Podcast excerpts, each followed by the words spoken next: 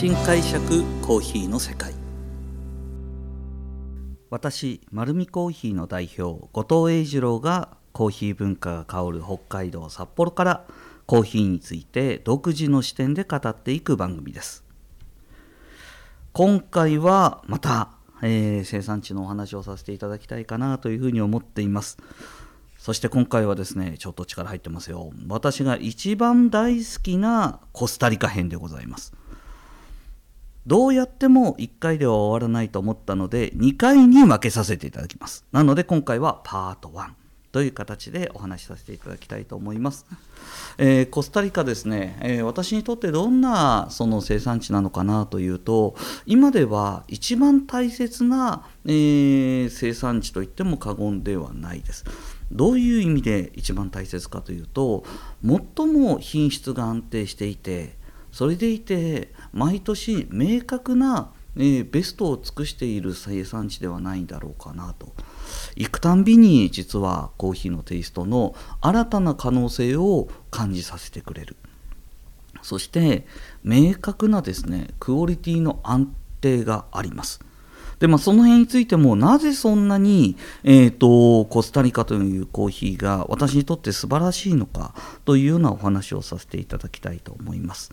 まずはですねコスタリカ。あ飲んだことあるかなという方もいると思いますが、えー、コスタリカってそういえばそもそもどこにあるんだっけ？みたいな感じの方もいると思いますので コスタリカについてのお話をさせていただきます、えー、コスタリカは中米ですね。にある、えー、コーヒーの生産国ですがもともと言うと世界で、まあ、比較的日本と同じようにですね平和な国の一つです。えー、北米、中米、南米の中では多分唯一と言われるですね軍隊を持たない国ですね。軍隊を持たないことによって、えーと、周りの同盟国やさまざまな国から、まあ、まあ、侵略を受けないというかですねもし戦争を仕掛けられたら周りの国がなんで軍隊を持ってない国に攻撃仕掛けるんだよというような形で逆に助けてくれるというような形で、えー、軍事費を全て経済や国に、えーとまあ、投資しているところもあってかなり町自体もきれいでですね発展した国になっています。で実際にアメリカにとってもですねあのコスタリカというのは安全な国ということになっていますので観光もすごく発展してまして、えー、ビーチなど、えーと、ホテル群もたくさんあるということなので私が日本で、えー、コスタリカをですね映像で見るときには観光地として見るんですね。そうすると色とりどりの鳥やお花やそしてビーチの映像が出てくるんですが、えー、私はコスタリカに4回ほど行ってますけど一度も海に入ったことはございません、はい、海を見たこともございません、はい、あの山しか見たことありませんね、はい、なのでその辺の観光がどのぐらい発展してるのかは知りません、はい、ではコーヒーの話にしていっていきたいと思います。コーヒーはですね、えーと法律でえー、コーヒーの品質を、まあ、あの安定させるために作った法律なんですけどもコーヒーは基本的にいい、まあ、高品質のコーヒーを作ろうと思うアラビカ種という品種と、まあ、あのインスタントコーヒーやなんかの原料にもなりやすい、ね、たくさん作る低価格のロブスタ種というのが世界中では生産されています。そのロブスタ種の栽培を法律で禁止しています。これを明確に謳っている国は非常に少なくてえーと、国内に持ち込みも禁止ですし、植えることももちろん禁止ということなので、コスタリカ産のコーヒーは全てアラビカ種ということは明確になっています。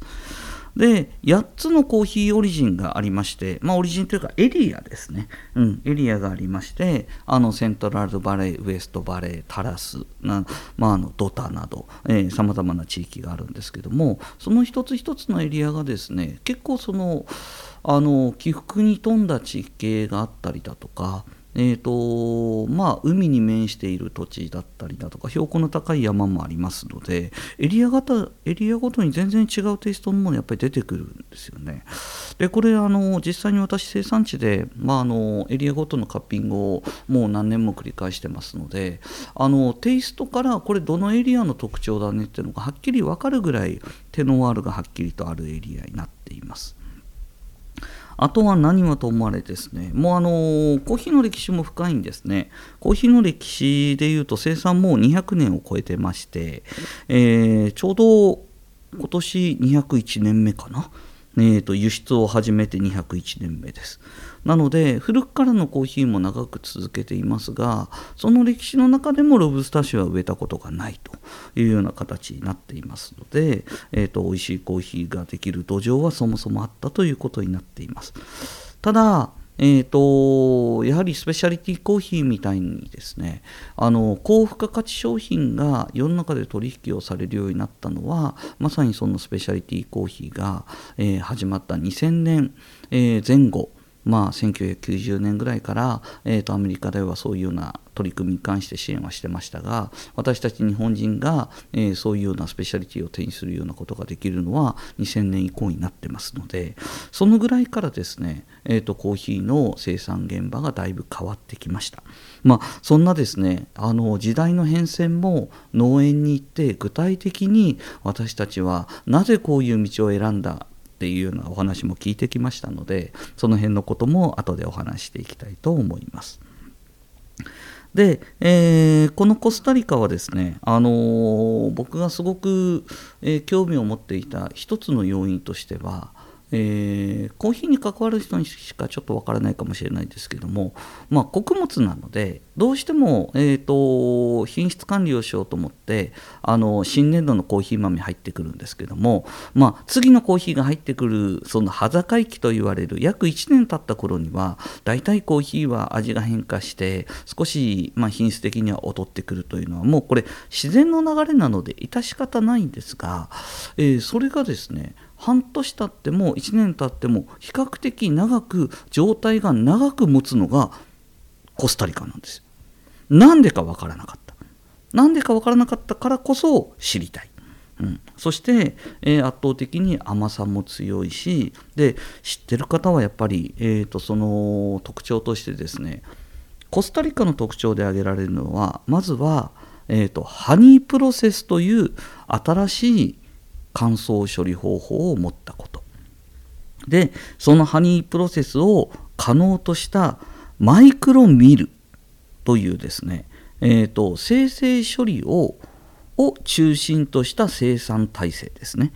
えー、これちょっと分かりづらいかもしれないですけども本来、まあ、コーヒーというのは大体大規模農園があって農園で作ったものを、えーとそのまあ農協みたいなところでですねコーヒー豆買い集めてそこでまあ処理をすると。豆にしていくという製品化していくみたいな形になるんですけどもどの国もやっぱり農園が強いんですね。なので私たちも、えーと、そのコーヒーを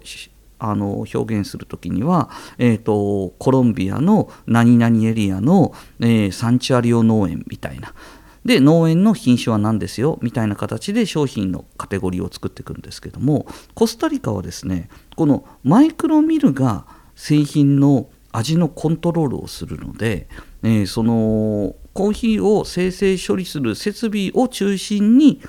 えーと、そこが農園を買ったりだとか、えー、新たな味を作りたいから別のエリアの農園を買ってそこから豆を自分のところで入れたりだとかというような形でどちらかといえば、えーと、ミルが強いなというようなイメージを持っています。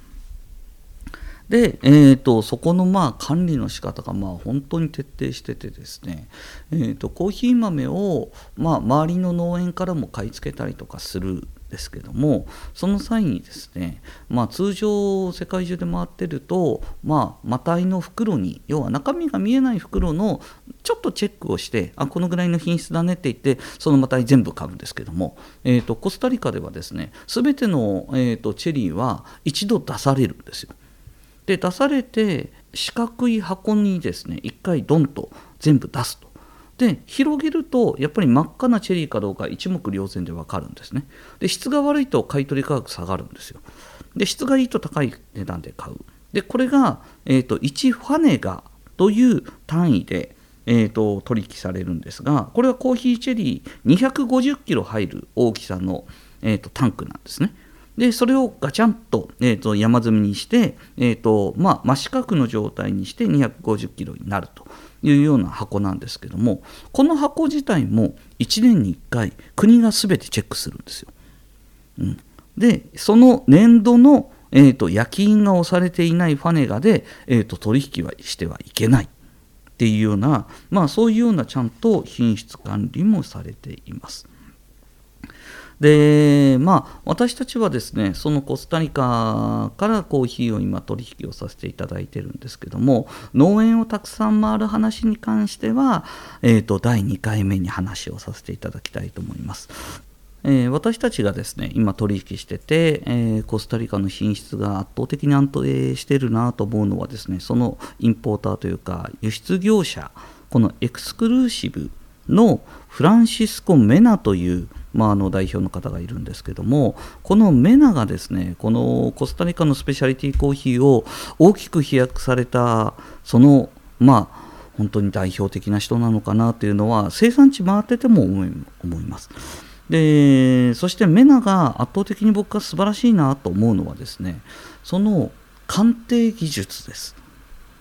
あの、私たちが行くとですねエリアごとのコーヒーを出してくれるんです。でそこには、えーと、素晴らしいチームが構成されていて、まあ、あのちゃんとコーヒーの焙煎ができるスペシャリストがいて、えー、鑑定ができるスペシャリストがいてでそこに対してちゃんと生産地に、えーと、その評価をフィードバックしてあげて、ね、今年は良かった今年は悪かったけど多分何が悪かったっていうところもちゃんとお伝えしながらいいコーヒー作りを支援してるんですね。で僕たちが驚くのはですね大体官邸に行くとどの国もこの中でいいコーヒーあったら買ってねみたいな感じのサンプルの出し方なんですよ。ああじゃあこれが美味しいんだじゃあこれどうぞみたいな形なんですけども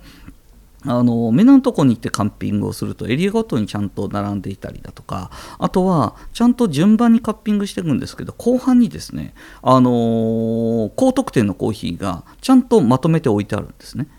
でまとめておいてあるんですけど僕たち味作りをする側だから分かるんですけども点数の高いコーヒーを点数通りに並べていくっていうのはすごく難しいんですよ。なかなかできないんですね。でサンプル作りもそれは、えーと、焙煎の安定も含めてすごく難しい。なのにえーと、目のとこでカッピングすると彼の思惑通りの点数をつけだつけさせられるんですね。もう第1セッションから。第2回目第3回目第4回目と標準点が高くなっちゃうんですよ。